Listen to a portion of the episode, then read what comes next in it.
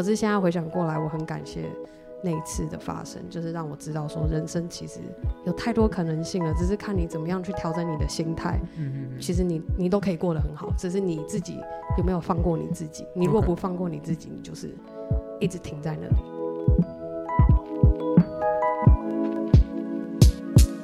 嗨，欢迎收听《Girl Power Talks》女力新生，这是一个集结女力和支持女力梦想的访谈频道。我是节目主持人 Ann。今天的节目和往常不太一样，因为其实自从今年年初开始，就陆陆续续有收到我亲爱的女力听众们反映，感觉不够认识女力新生主持人 Ann 到底是谁，她的背景是什么，到底是什么促使我来做这个节目，创这个节目，然后找这么多的女力来分享她们的故事。那其实五月也是我自从创立女力新生开始算起，是第九个月的开始。我这段时间不仅学到很多，也认识到更多。同样是做 podcast 节目的新朋友，或是勇敢为他热情和爱的事物付出行动且努力坚持的女力代表们，而我想要先在此非常感谢过去有邀请我上他们的节目，分享我和女力新生故事的 podcaster 们。那我今天会诊的 podcaster 们，分别是第一个是 First Story 最偏激的 podcast，在他们 Soul Food 节目系列中做了一个专访，分享我和女力新生的故事。而第二位是乔西咖啡沙龙的 Chelsea，在第四十集 podcaster 真心话与我合作的内容。还有第三位是一则茶室的 Joyce，在创作者访谈系列中与我合作的内容。如果这三个节目你还没有收录在你的收听清单中，赶快快在我们的节目详情中找到他们的频道，订阅起来。好，切回正题，我的个人经历我会切分成四大环节。首先，第一个是高中的时候搬到美国开始生活，接受美国的教育。第二环节是回到了台湾完成大学学历，但在念书的同时开始深入接触做生意、网络行销、电商的技能。接着大学毕业后就飞到大陆，开始住在那边生活和工作，而第四个阶段就是我开始经营 Girl Power Talks 女力新生。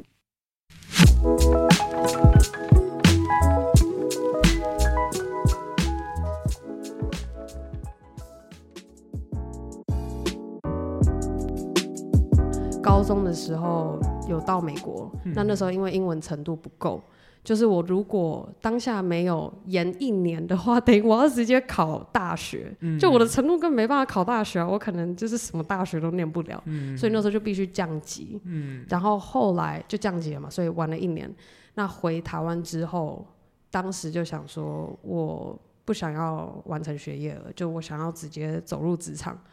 可是那时候那段时间就是也是一样，所以因为。当时那个决定，所以又玩了一年，嗯，然后后来才觉得说啊，我必须要，就是还是要，就是至少拿到一个大学学历，嗯、然后再开始就是专心的，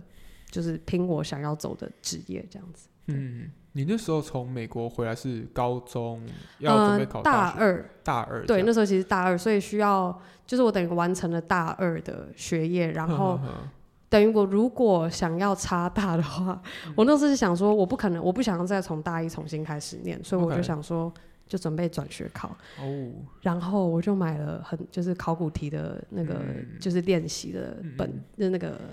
那叫什么，反正就是平量题库之类的。嗯、然后天哪，就是我国文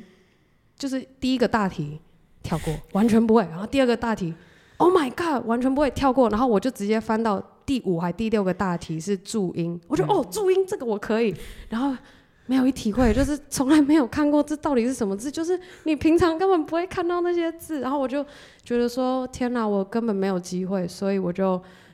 立刻 Google 搜寻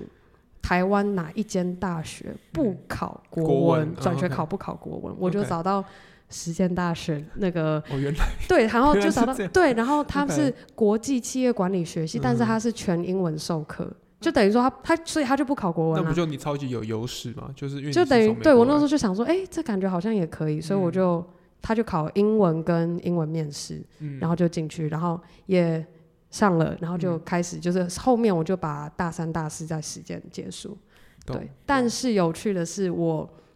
到大陆工作的老板，其实就是我在大三修的人力资源管理学的教授。嗯，对，所以其实我觉得，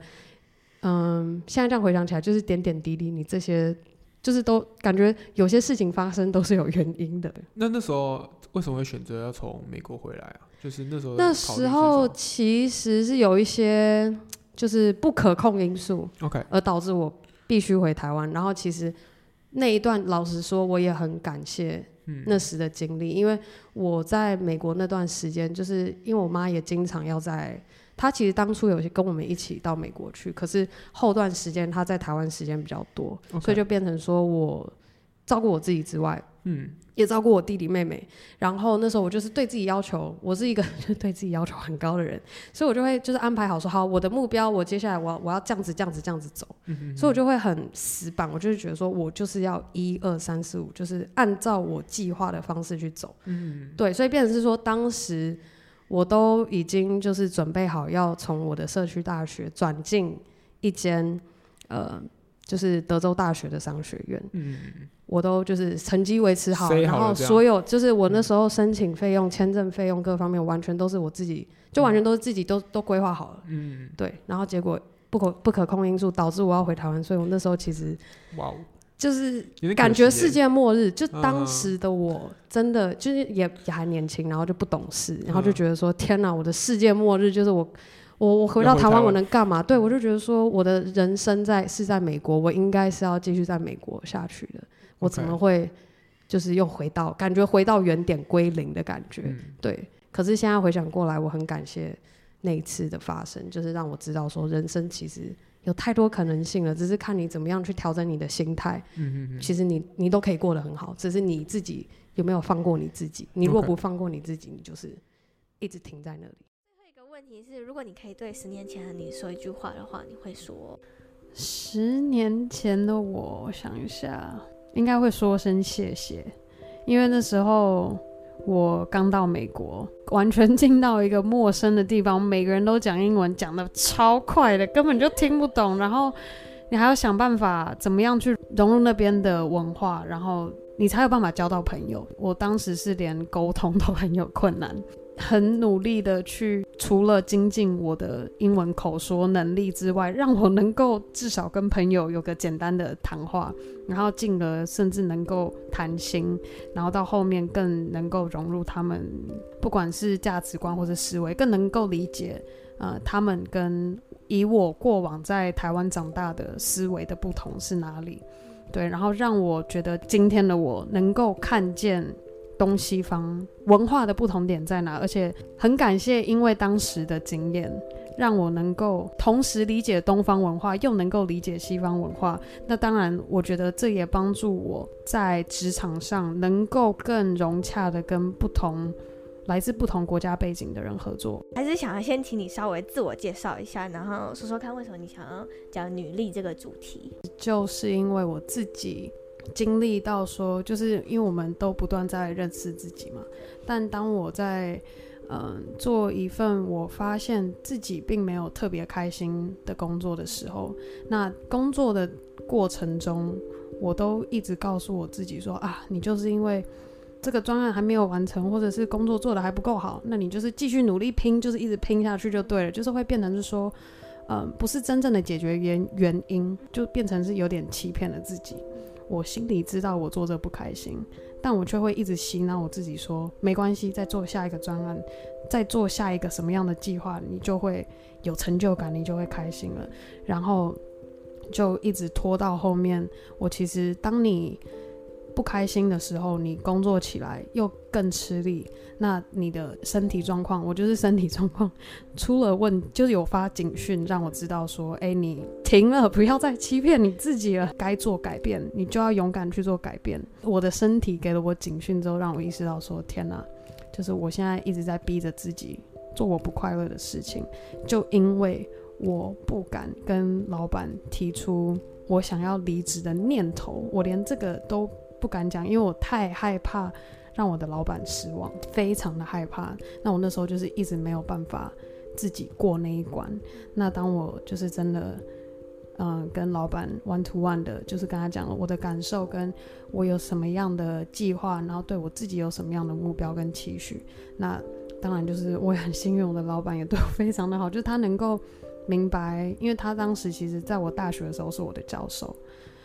对，所以对，他是我人力资源管理学的教授。对，所以我觉得他真的完全是人生贵人，然后也是我的 role model。嗯，所以就是让我也萌芽起我想要做一点我自己的东西。那因为过程中我在很迷失的状态，也听了非常多的 podcast。那我因为听了 podcast，让我听见更多不同来自世界各地的女生，找到自己的一片天，然后而且为他们相信和。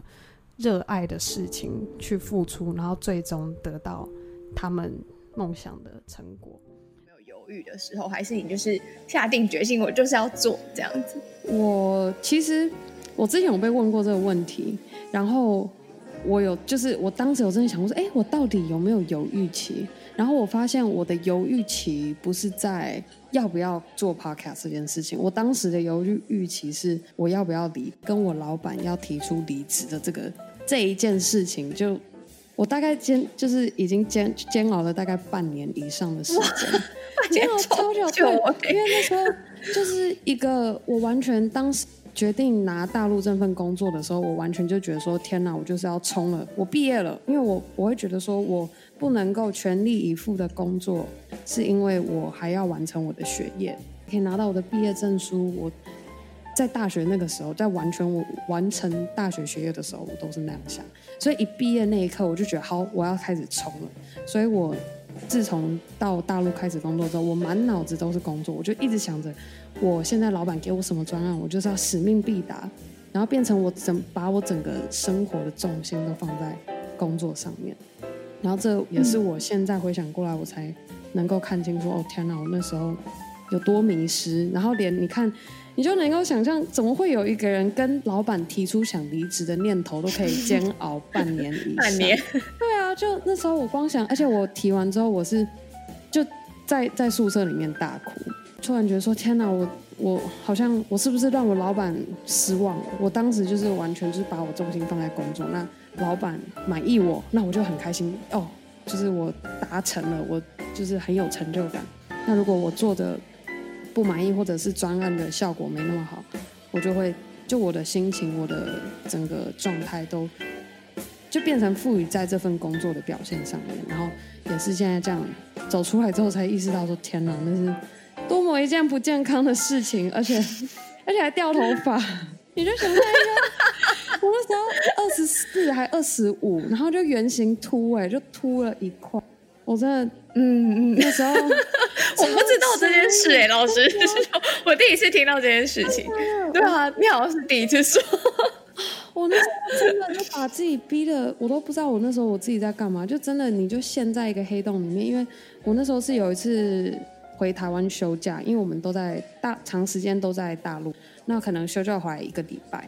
然后我就去洗头，然后就洗头的时候，那个设计师的助理就帮我洗头嘛，然后他就说。嗯，姐姐，你是不是头有开过刀？我说，我说你在说什么？我说我从来没有开过刀。我说你为什么会这样问我这个问题？然后就说你后面有一块没有头发。我说什么？然后还拍给我看，我就觉得哦。然后我设计师还跟我说，你不要去想它，越想会掉越多。这个又是什么样的修炼？你有原型秃，你还不能想它，而且想它会越掉越多。太难了吧，是不是？你就想一个女生，然后我那时候就超害怕，然后我连回就还记得回到公司的时候，我跟我同事讲，我跟我同事去健身房，运动说：“哎、欸，那哎、欸，我要看，我要看，播给他看。”啊，天哪！我现在回想起来，我都觉得很荒谬。所以我觉得我纠结的点，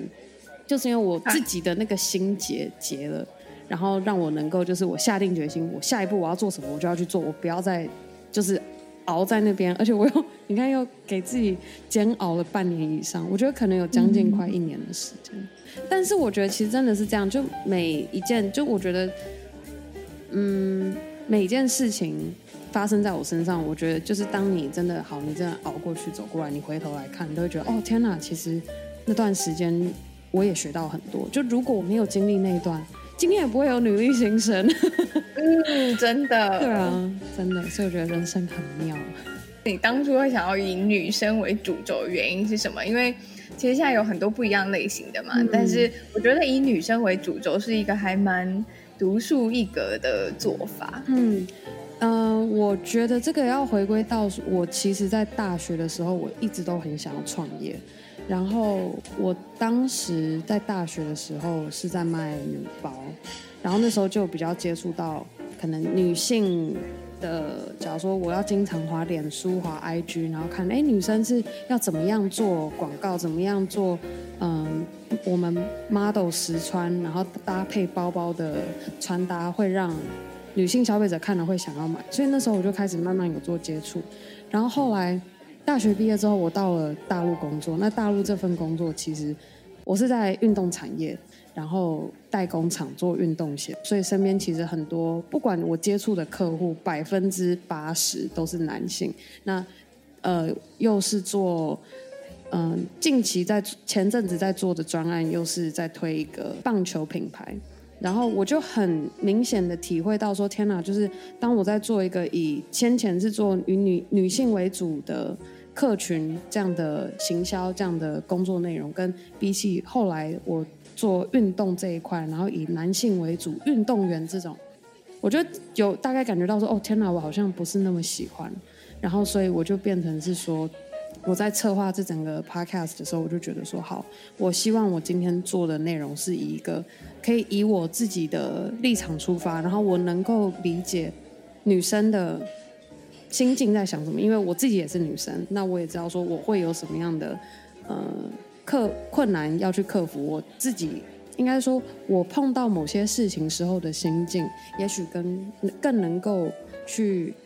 理解说，哎，那也许我今天在收听的女性听众会有什么样的问题，那我就以这样的出发点，就是说，好，那我也希望能够借由我的节目，然后可以帮助到更多的女生，然后也可以借由节目的内容帮助到。像我之前在听 podcast 节目，嗯，有被帮助到的感觉。我觉得像我们是男生，我真的很少可以接受到这些女性成功女性的一些经验，或是他们的想法。对，我觉得我看到的都是比如网上报道的，对，或记者写出来的，就可能在讲呃 Steve Jobs，对，或者是呃 Elon Musk，都是一些。男性企业家真的女生很少，然后、嗯、然后你从那些，因为他们是真的很努力的打拼自己的东西出来，然后就觉得哇，真的是非常非常强这样。呃，Girl Power Talks 最近最新的一集，最近的那个访问的那一集，就是访问一个在美国做代购的人，嗯、那几位是很推荐给大家。我后来有翻到那个女生的 IG，对，是不是超厉害？哦、真的是，你你能想象代购可以做成这样？我看到的时候。那我真的是，真的是，是不是很厉害？真的超级强。他就是完全自己，当然就是他刚开始有就是合伙人，嗯，但是我觉得他真的是放了非常多心思跟，嗯，就真的是把他当做他的 baby，嗯嗯嗯嗯，再把他就是经营起来的。嗯，对你，你继续说你那时候看到的感觉。我看到感觉就是，好，不是我脑袋中想象的样子。哦，真的吗？怎么说？就是他、这个，你是先听了故事之后再去看吗？对，我先听，我听听、嗯、听完那一集，嗯、我我我一个 image，脑袋有个 image，然后我，我再去查那个人，对。对，然后那个人他像是艺术家，对不对？嗯，就是他是个 artist 那种感觉，然后他呃拍照片的 pose 啊那些都我觉得你你你这是是不是感觉是专业 model 出身一样？应该说他是一个 artist 跟一个企业家的合体，一个 mix。然后我就我就看到，我觉得 Oh my God，这这是我一个很想要的一个呃的那个目标。嗯，因为我看到那个女生，会觉得哎、欸，我的目标也想要变成那样。嗯，就是我我自己想说，哎、欸，我我想当个企业家。嗯，我我但我又想当个，就也是一个创创作者。对，我觉得大家要听那一集，大家 我这。不是，但我需要说，你刚刚讲的那一些，就让我很，就是让我很感动。就是我没有想到，我也可以，就是我分享出来的故事，可以让你有那种感觉。有，我一方面是，哎、欸，我们在，我是在做公司的，对。然后一方面，我做 podcast 又变成我是一个 creator，对。就是有时候角色要转换，对。然后有时候我我我蛮我两边都蛮享受，但是我我就我应该说，我看到那个女生才说，哦，这个目标可以合在一起。对，嗯，非常一个完美的一个 mix 那种感觉。对对，然后推荐大家听听那一集，那一集真的是我觉得很棒。我就觉得哇，天哪，我就很感动，因为居然有个男生会直接说出说这个女生是我想要成为的目标，我就觉得，哎、嗯，你真的哎，你说的这个，我觉得对不对？很我当时饮料，对，我就当时其实我当时听到的时候，我心有点揪在一起，我就觉得说，天哪，我做这件事情真的对了，就居然让一个男生听完这个女生的故事，然后也很直接的在节目上跟我说，我把她当做我想要成为的目标。对，所以我觉得我现在这样讲起来，我又觉得很感感触很深，落泪落泪了，感触很深。我发现啊，就是嗯，我现在做女力新生，然后好像会变得感觉我是一个。我不希望我被看作是一个偏激的女权主义者。就今天我不是说我排除，我不不认同男生的成就，不是这样。就我不是不认同男生的成就，我觉得有很多很厉害，像我自己无时无刻都会 follow Elon Musk，或者是我还会自己回去再看 Steve Jobs 的演讲，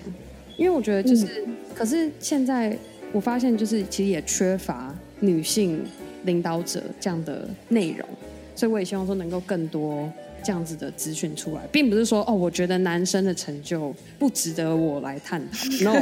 这个已经够多了，已经太多太多了。没错，希望可以有更多女生可以发出声音来。上次跟你闲聊的时候，你就说你觉得现在的女生很常会没有自信。对。然后你是想要帮助他们建立自信，这样。对，再加上说，我觉得，我觉得还是回到就是环境，因为再加上你刚刚说，就其实你也很难看到，嗯，就是女性，就是厉害的女生的故事。Yeah, yeah, yeah, yeah. 所以当你看不到这个可能性，你听不到、看不到，或者就是就是他没有在那边，你就没有办法去想象说我要怎么样可以去做到。所以我觉得就是回归是说，嗯嗯，当你能够相信自己跟肯定你自己，你真的。就是真的，什么事情都能够达成。就像我相信现在 Kirk 你在创业，嗯，我相信，所以就是不只是女生，嗯，你一定是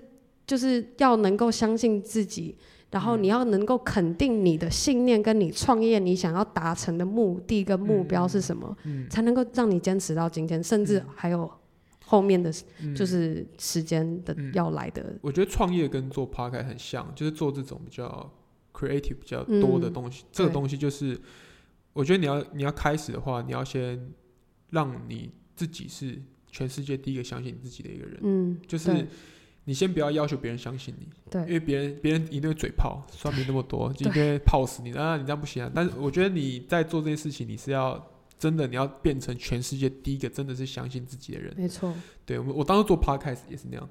就大家嘴炮，嗯嗯，敢讲这谁会听啊？什么鬼之类的。但你就是这种很难。以前读书，对我我全完全都在台湾读书，对国小、高、国中、高中。嗯 OK，女性的家啊、呃，比如他们家长也都会要求说，哎、欸，功课一定要好啊，然后一定要考上什么学校啊，嗯、北一女啊，然后台大，巴拉巴拉之类。嗯、但是到最后的最后，要出社会，哎、欸，你就找个稳定的工作就好了。嗯、就是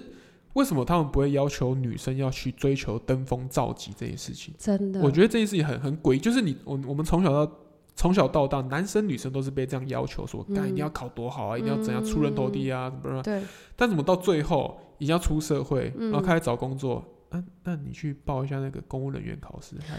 就是，啊、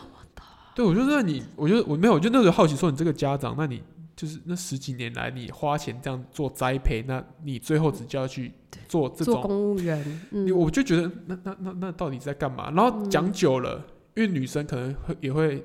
比如说刚出社会没有自信，说到底找什么工作，然后 maybe 被家长这样推一下，啊就去考了，嗯，那他就这样了，就是蛮可惜的，嗯，对，然后因为这种东西就是家长一定一直给压力，然后你这时候你要你又要勇气说不行，我他妈就是要做什么做什么。我觉得应该是变成是说以父母的角度来讲，他们会希望说哦，我希望。我的女儿不要过辛苦的生活，嗯，他们会这样想，就觉得说创业是辛苦的，你为什么要创业？嗯，就你就稳稳稳的稳定的。可是回过头来，就是我们其实，当你真的在做你热爱的事情的时候，嗯、你再辛苦，你都很开心。Yeah, yeah, 就是他们没有办法，因为他们不是，嗯、就爸妈虽然是爸妈，他他们爱我们，嗯、但是他们并没有办法体会说，今天我在做我喜欢的事情的时候，嗯、能够让我多快乐。嗯，对。可是他们想的是，我不想要你生活的很辛苦，你需要担心你下一个月你可能钱不够还是什么？对他们不想要，当然他们不想要你过这，嗯、就是他们会想要呵护他的女儿，哦、可能会这样想，所以这变成、嗯、这个又变成是说，哦，觉得男生就是应该要能够吃苦，男生就是应该要能够打拼，嗯、这又是一个对男生另一种。压力，对，所以我觉得这其实就是，这就是，呃，我觉得刻板印象比较难去打破的。嗯、但当然，就是我也希望说，能够借由我的节目，嗯、我们这一代的人如果能够做改变，嗯，我们生下来的小孩，那延续这样子下去，我们这个社会这样的体制、这样的观念才能够被打破。就是这个循环，就是要一定要有人有能够踏出那一步，让有人看到哦，原来有这样的可能性，我们可以。踏跨出这个这个循环，对，我们才有办法做改变，不然就是真的就是一直这样下去，就是女生就是我们就只能当，或者是只能当妈妈，还是就当啊呃老公出去赚钱就好，妈妈负责照顾小孩。是你觉得拥有女力的女性大概都会有哪些特质，或者是值得我们学习的吗？嗯，我目前这样子，现在目前已经做了十集的专访，发现的共通点是，除了他们勇敢的去。做他们内心很想做的事情之外，是他们努力坚持，他们希望自己能够做好的一件事情，然后不轻易的放弃它。就算今天我们也许做内容，或是不不管是做什么社群，还是做 podcast，就算我今天收听量没有到我很理想的那个数字，好了，那我。也相信我现在在做的东西是能够帮助到更多的女生。那当然也是因为我有确实听到很多朋友分享他们的故事，那让我也真的就是被感动到，知道说天哪，我现在做的这件事情真的是有意义的，而且让女生跟女生之间拉近彼此的距离，然后互相鼓励。当然，就是我以这样的态度在经营这个节目。那访谈这一些我邀请来上女力新生节目的女力代表们，她们也都是秉持这样的精神。所以我一直在倡导说，女力精神，女力精神就是真的不要害怕，也不要怀疑自己的能力。就是你有这样的热忱，然后想要去做一件事情，那就是。勇敢努力的，就是去做。那真的就算失败了也没关系，因为这过程过程中经历的、看到的、体验到的都是你的。不管是印象最深刻，或者是你自己私心最喜欢的是什么？是哪一集？还有哪一个故事？嗯，他是我第三集专访，他是 Rachel R 星 R 星星。然后这个让我印象特别深刻，是因为他是我第一个。不是我的朋友，我是跟他完全不认识。然后我就在一个酒吧，然后因为我男朋友就是，他就知道说他是一个在东莞长大的美国人，然后他又在大陆 Bilibili 类似呃中国版的 YouTube 平台上是做个非常成功的一个部落客，他有六十万个粉丝，我不知道现在多少，可能已经破六十了。但嗯呃那时候我就是直接。主动去接触他，然后跟他讲我的理念是什么，然后他听完之后也非常的认同我想要达成的这个愿景，然后他就好，他说哦没问题，然后就直接让我到他的自己的 studio 去，然后我们就开始录了这个节目，所以让我印象特别深刻，是因为我前期，因为我相信 Chelsea 做 podcast 也可以知道说，我们前期真的都是先借由自己的朋友圈或者是自己原有的人脉关系，然后去找受访者。然后这是我第一个真的是完全没有任何就是关系的情况下，然后就自己就这样跳出去，然后邀请，然后来做节目。然后那一次做结果，也就是也就是很出乎意料，就是我过程中真的也学到好多，然后也因为这样能够多认识到一个好朋友。他那个 studio 真的很厉害，他是，而且他是做 vlog blogger 做到他请了一个助理，然后他们那个 studio 是他另外自己在租一间，然后那是楼中楼，然后他的助理就直接住在里面，而且是从不同省份来到东莞的，你就知道就是超级酷的，就已经做到变老板娘，所以我就觉得天哪，这是等于是我努力新生的第一步，让我惊讶到说天哪，就是这么厉害的女生，然后做 vlog，然后。就彩妆教学影片，然后做到现在这样，可以自己租一个就是楼中楼套房，还有分楼上跟楼下录制的内容不一样。当我在剪接我新的一集专访的时候，我又会再一次被我访的女力感动。就我边剪的过程中，我就觉得、嗯、哦，天哪，我就很感动，然后越剪越开心，就变成说剪接这这件事情，其实是我们必须要做的工作。可是对我们而言，它不是一个工作，它是一个让我很开心的一个过程。所以我觉得，就是还有一件很重要，就是说，今天如果是你很热爱，然后你认同的一件事情，它过就是你任何一个工作项目都你都会把它看作是一个过程。那如果这个是你能够享受的过程，那又更棒，对，你就会做得很开心。对我而言，Podcast 只是一个开始，嗯，就是我的目标是我希望能够让更多现在正在念书的。年轻女生，嗯、甚至是已经虽然已经出社会，可是对刚出社会或是已经出社会，可能三四年，嗯、可是就是一直觉得心里面一直有一件他很想要做的事情，可是身边的环境或者是父母的保护下，让他没有办法跨出那一步的女生。嗯嗯嗯、当你能够就是听到这么多女生真的就是勇敢勇敢的去坚持她爱的事情，她想要做的事情的时候，嗯、你就可以知道说，真的你。你不要害怕，就是你，就是就算我再小的一步，你就算只是拿起笔把你想要做的事情写下来，我觉得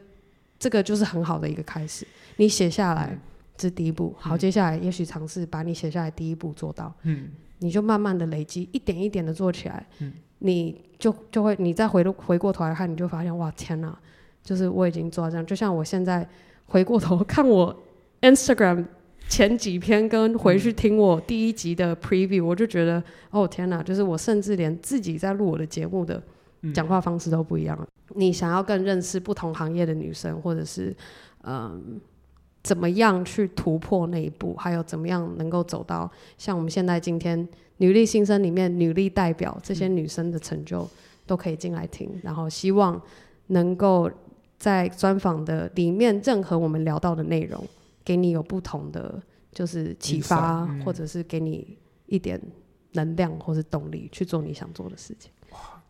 哇，讲的非常棒！真的吗？谢谢。那我也想要问问看，就是 Ann 对，就是女力新生未来的，就是有没有想要最想完成的事情啊？然后还有一些你的期待。嗯，我觉得我期待的是，我其实，在做女力新生，因为现在工作就是我要。经营女力新生这件事情，其实很大部分都是着重在 podcast 经营这一块，所以我都会不断提醒我说，podcast 是一个开始。那我最终是希望说，能够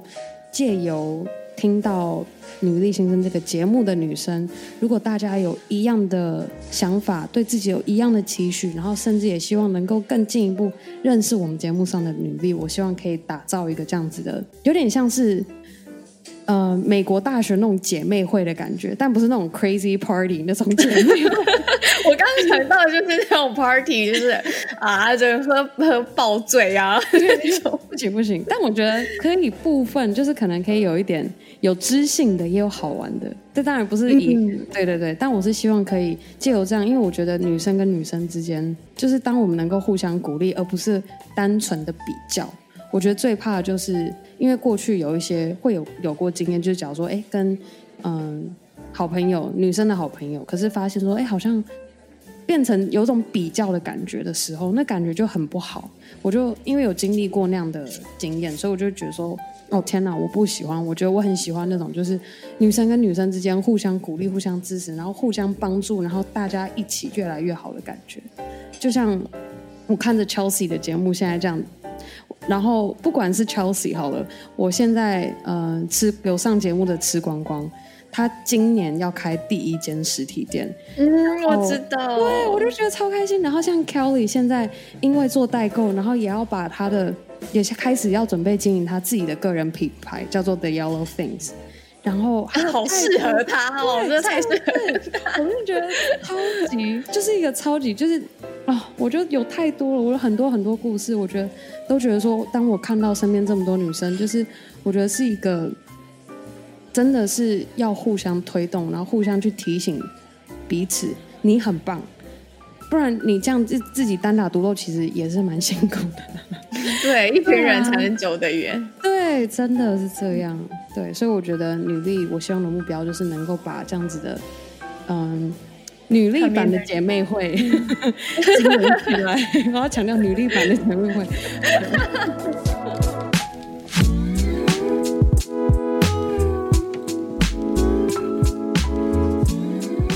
希望今天揭露了 First Story 最偏激的 Podcast，还有乔西咖啡沙龙以及一则茶室这三个女力新生与 Ann 专访的内容，有帮助到你更认识我，也能够听见我开始经营女力新生 Girl Power Talks 的初心。那也希望我的故事也能和我们过去女力代表们的专访一样，带给你不一样的启发，还有满满的女力能量。那。最后，我想要再次非常感谢每周定时收听 Girl Power Talks 女力新生的你。如果你喜欢我们的节目，千万别忘记，你可以在任何地方订阅和分享 Girl Power Talks 女力新生。无论是在 Apple Podcast 上帮我们打星和留言，也可以直接在 IG 动态上标注 Girl Power Talks 账号，让我可以认识你。而更好的，还可以和你的好姐妹们分享 Girl Power Talks 女力新生，让我们一起分享女力精神。好啦，那我们下周一 Power Monday 见喽！拜。